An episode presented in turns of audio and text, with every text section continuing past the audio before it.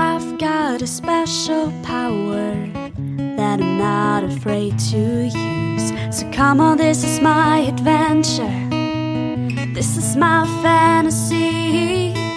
It's all about living in the ocean, being wild and free. Cause I'm no ordinary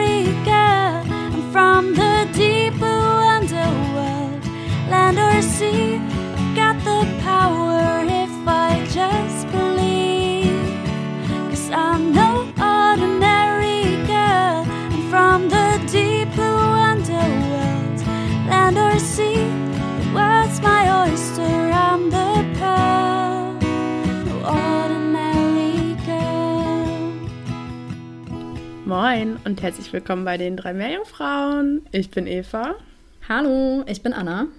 und heute feiern wir den dritten Advent. Liebe Anna, ich bin ja gar nicht mehr bei euch in eurer Wohnung. Habt ihr denn einen Adventskranz? Nein. Ich glaube, kann mich- er, Hatten wir je einen Adventskranz in der Wohnung? ja. Ähm, damals mit unserer ersten Mitbewohnerin, da hatte sie irgendwann mal einen mitgebracht, glaube ich, und den hatten wir auch an. Und danach haben wir, weiß ich nicht, ob wir danach noch mal die Tradition weitergeführt haben. Also ich muss sagen, ich hänge nicht so sehr an Adventskränzen. Ich finde, also ja, ich finde es nicht so wichtig, ob da jetzt eine Kerze brennt oder nicht. Ähm, dementsprechend bin ich nicht die Person, die diese Tradition in dieser WG weiterführt. ähm, und offensichtlich macht es auch niemand anderes. Ja. Aber das Ja. ist auch okay. Ja, ich muss sagen, ich merke Kerzen schon irgendwie. In meinem Zimmer brennen fast immer Kerzen, to be honest. Aber einen Adventskranz habe ich hier jetzt natürlich auch nicht. Und ich habe gestern, weil ich habe mich nach dem Wochenende so richtig in Weihnachtsstimmung gefühlt. Und dann habe ich gestern äh, mir tatsächlich so einen Weihnachtsstern selbst gebastelt und ins Fenster gehangen, weil ich dachte, ich brauche ein bisschen Weihnachtsdekoration. Aber ich wollte jetzt auch nichts extra kaufen. Ja, das, das war mein crafty Moment. Ich habe mich wieder so ein bisschen wie so sieben, acht Jahre gefühlt in der, in, in der Schule, wenn man so zusammen irgendwas gebastelt hat. naja, wir bringen jetzt ja ein bisschen Weihnachtsstimmung zu euch und Anna beginnt heute. Wir fangen an mit einem Tier, das sich von der lieben Sunny gewünscht wurde. Sunny ist die wunderschöne Stimme, die unser Intro singt. Ähm, ihr kennt sie sicherlich, wenn ihr unseren Podcast schon eine Weile verfolgt. Ähm, genau, wir verlinken euch auf jeden Fall auch wieder ihren Instagram. Folgt ihr auf jeden Fall ähm, und Grüße gehen raus, würde ich sagen. Äh, Sunny hat sich die Zwergsepie gewünscht, Sepiola atlantica. Man nennt sie auch die atlantische Sepiole. Sie gehört zur Ordnung der Zwergtintenfische, der Sepiolida, und dort zur Familie, die auch die Zwergtintenfische heißen, aber auf Lateinisch heißen sie dann Sepiolidae, ähm, und dort zur Gattung Sepiola, wer hätte es gedacht. Und die Art, wie ich eben schon gesagt habe, ist die Sepiola atlantica. Ähm, der Name ergibt sich aus ihrer Verbreitung. Man findet sie im nordöstlichen Atlantik, ähm, ungefähr so von der Höhe Islands bis über die westliche Küste Norwegens runter bis Spanien, Portugal und sogar bis nach Marokko. Und man hat ähm, wohl auch mal ein Exemplar im Mittelmeer gefunden, aber man ist sich nicht so ganz sicher, ob die da wirklich lebt oder nicht. Ähm, die äh, Zwergsepie lebt epibentisch, also nahe am Meeresboden. Und sie gräbt sich auch in den Meeresboden ein, in so Weichsubstrat. Ähm, das sieht man ganz süß auf so einem YouTube-Video, das ich euch rausgesucht habe. Das verlinken wir auf jeden Fall. Schaut euch das mal an. Das ist auch ganz kurz. Da sieht man das nur ganz kurz, wie sie sich so eingräbt. Ähm, ja, das ist ein Schutzmechanismus quasi, weil die ist sehr, sehr klein die ähm, Sepiola atlantica. Ähm, sie hat eine Mantellänge von bis zu 21 Millimeter, also 2,1 Zentimeter. Ähm, und also der Mantel ist das quasi, was wir als Kopf sozusagen betrachten. Das sind ja Kopffüßer, nennt man die, die Cephalopoden. Ähm, genau, und das ist der Mantel und darunter sind dann die Arme und die Tentakeln. Das heißt, ähm, ja, man kann sich vorstellen, wie klein diese Sepiola atlantica ist. Sie hat so ganz kleine Flossen am Mantel. Die sind aber auch nicht länger als der Mantel selbst. Ähm, und die Mantelhöhle, die ist gefüllt mit Photophoren. Ähm, da erzähle ich gleich auch noch mal kurz was zu. Und ähm, genau, die atlantische Sepiole hat kurze, also man sieht das auch auf dem, dem Video, ganz kurze Ärmchen sozusagen, also kurze Arme. Und die haben jeweils zwei Reihen an Saugnäpfen. Und dazu hat sie eben noch zwei Tentakeln mit jeweils acht Saugnäpfen. Und ähm, sie hat einen Hektokotylus, so nennt man das. Ich weiß, bin mir nicht so ganz sicher, ob wir schon mal über die Paarweise von Tintenfischen geredet haben. Ich ich glaube schon, but a long, ja. long time ago. Ich glaube, da war sogar unsere dritte Meerjungfrau noch dabei. Oder ich habe auf jeden Fall noch in meinem alten Zimmer gewohnt in Kiel. Ja, irgendwas klingelt da, aber Refreshing ist immer gut, Anna. Genau, also. ja, genau. Ich glaube nämlich auch, also da klingelt auch was, dass wir da schon mal drüber geredet haben, aber ich erzähle das einfach nochmal kurz. Ähm, der Hektokotylus, das ist ähm, ein zur Fortpflanzung umgebildeter Arm bei den männlichen Cephalopoden. Je nach Art ähm, sehen auch diese ähm, Arme quasi sehr unterschiedlich aus und manchmal kann man die dann quasi auch als Bestimmungsmerkmal heranziehen. Ähm, manchmal sind es sogar auch zwei Arme.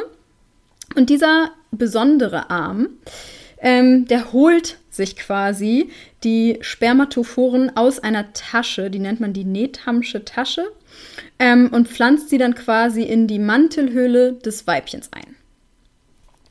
Und ähm, einige ähm, Tintenfische beziehungsweise die Familie der echten Kraken, da gibt es einige Exemplare, die transportieren sozusagen durch so Muskelkontraktion an dem Arm entlang die Spermien quasi zum Ende des Arms und dann wird der Arm quasi auch in die Mantelhülle des Weibchens eingeführt ähm, und dort ähm, genau befruchten dann quasi diese Spermien in der Mantelhülle des Weibchens die Eier, die das Weibchen quasi ran, hat ranwachsen lassen.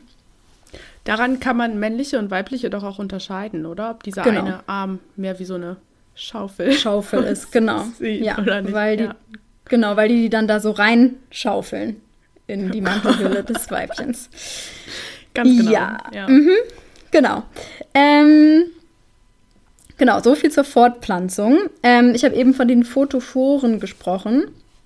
Das sind so ähm, bestimmte quasi kleine Täschchen, so kann man sich das vorstellen, innerhalb der Mantelhöhle der, ähm, der Sepiola atlantica.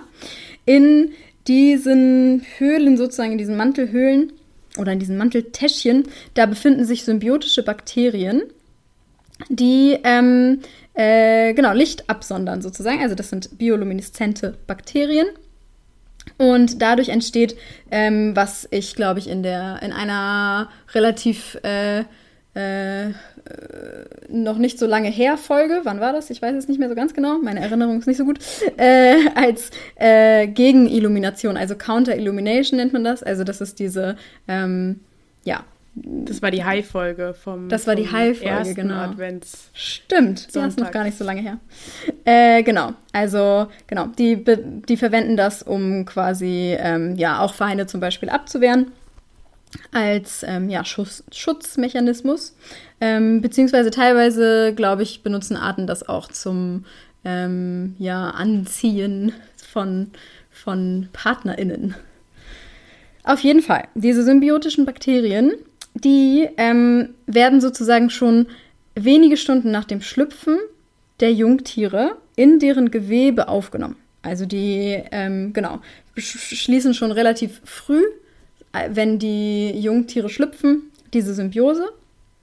Und das sind ähm, größtenteils Bakterien oder verschiedene Bakterienstämme des Genus Vibrio oder Photobacterium. Und manchmal gibt es auch verschiedene Arten sozusagen und auch verschiedene Stämme an Bakterien, die in einer Sepie vorhanden sind. Ähm, dazu verlinke ich euch ein ganz spannendes Paper, ähm, ja, die sich angeschaut haben, dass es da quasi auch verschiedene Arten innerhalb dieser ähm, ja, äh, photophoren Taschen sozusagen innerhalb des Mantels geben kann. Genau.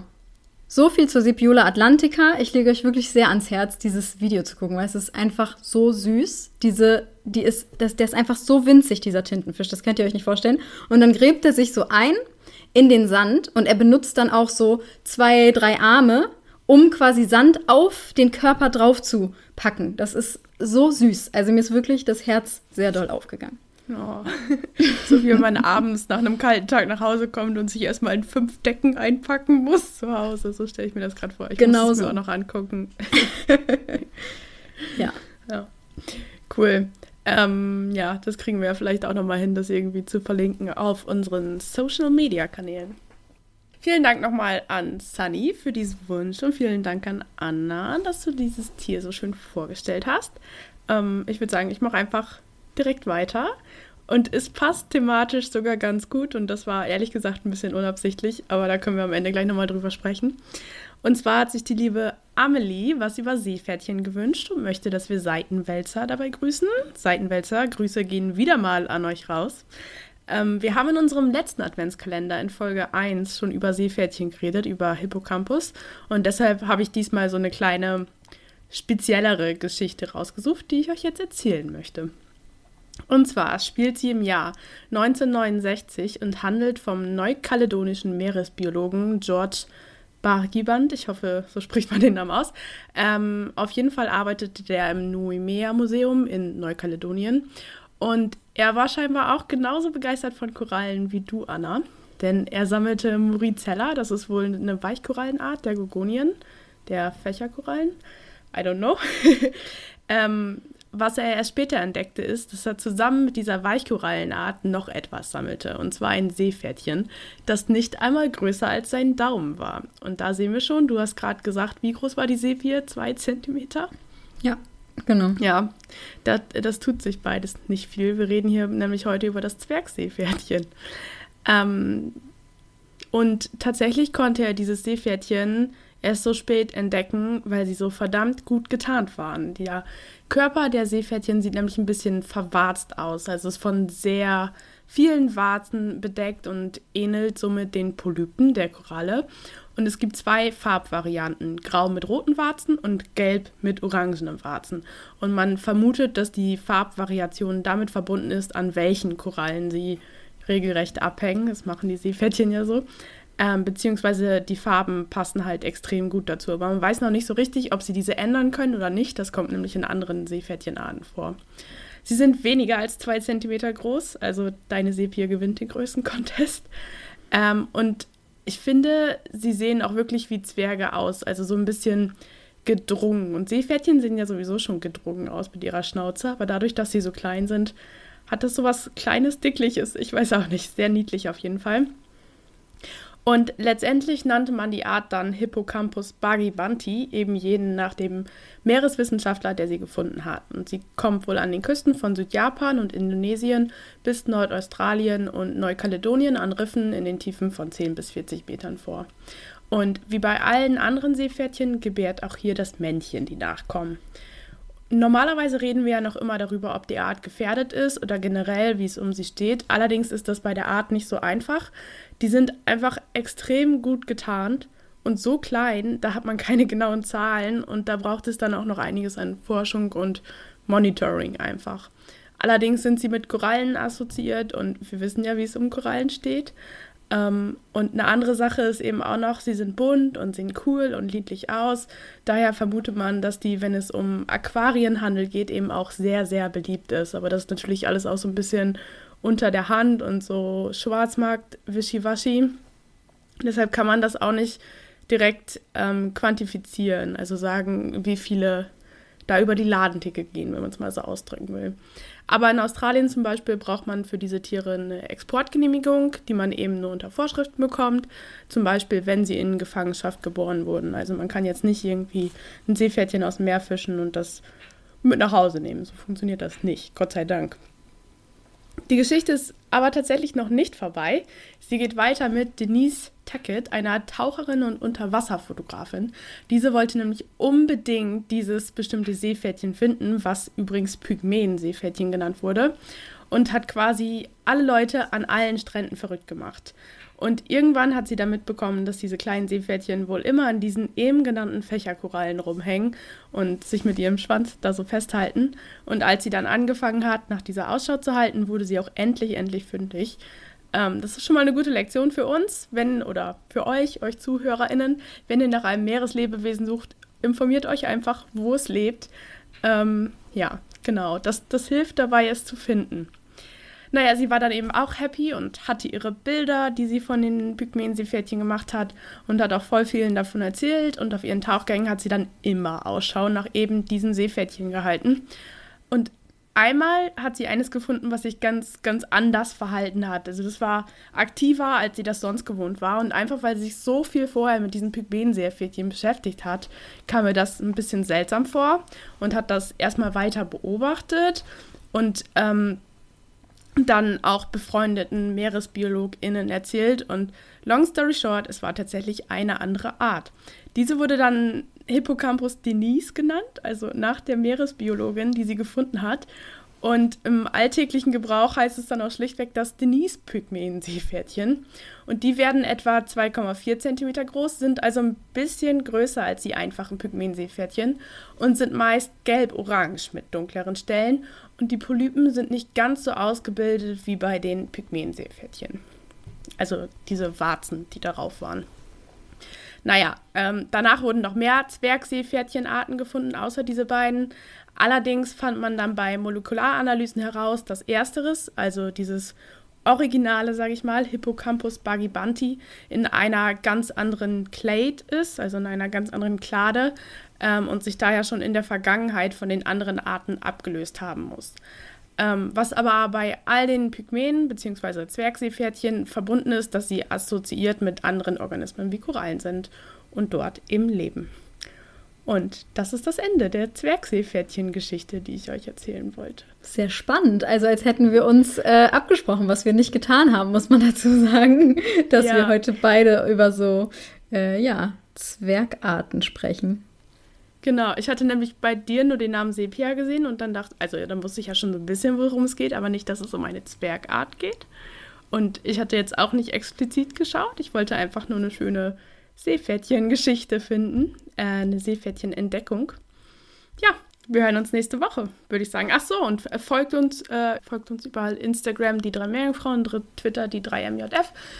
Äh, Spotify, iTunes heißt es nicht mehr, Apple Podcast ähm, und überall, wo es Podcasts gibt und so weiter und so fort. Ihr kennt das Spiel. Vielen Dank fürs Zuhören.